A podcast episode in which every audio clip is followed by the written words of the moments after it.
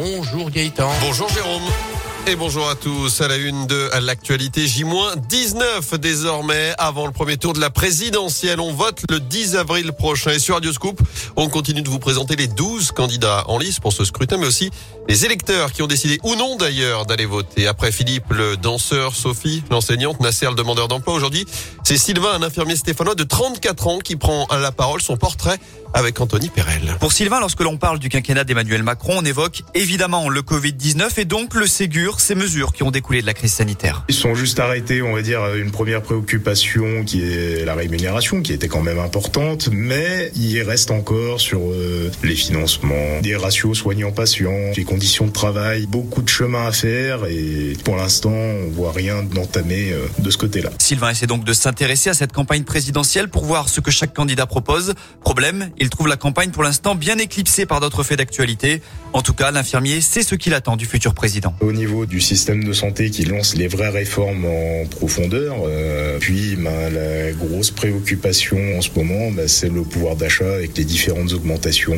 qu'on subit, que ce soit sur les matières premières, euh, etc. Une chose est sûre, Sylvain ira voter en avril prochain, mais a-t-il une petite idée du bulletin qu'il laissera dans l'urne? Pas encore. J'attends vraiment de comparer euh, les programmes et que la campagne démarre vraiment pour un positionner. Sylvain aimerait également qu'à l'avenir, le vote blanc soit reconnu, ce qui permettrait de lutter selon lui contre l'abstention. Et le premier tour de la présidentielle, c'est donc dans moins de trois semaines désormais. D'après un dernier sondage ELAB, Emmanuel Macron reste nettement en tête des intentions de vote, mais recule avec 27,5%, trois points de moins par rapport à la semaine dernière.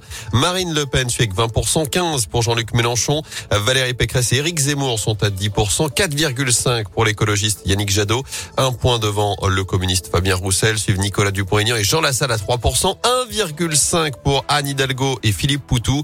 Nathalie Arthaud ferme la marche avec 0,5% des intentions de vote.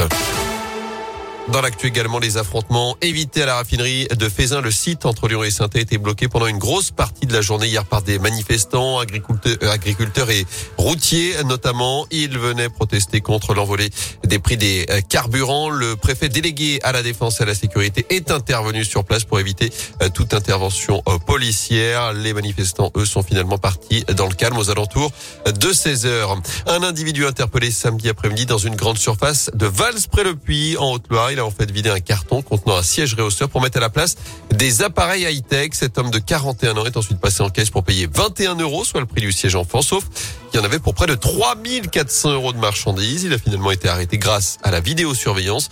Il sera prochainement convoqué devant le tribunal correctionnel du Puy.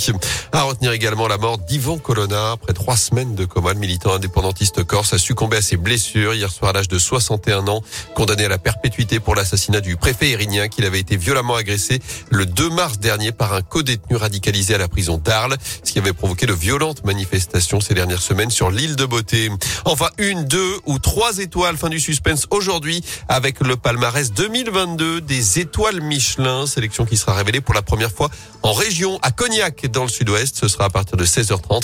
Et l'année dernière, un seul chef, Alexandre Mazia, avait été promu trois étoiles plus haute distinction dans le monde gastronomique.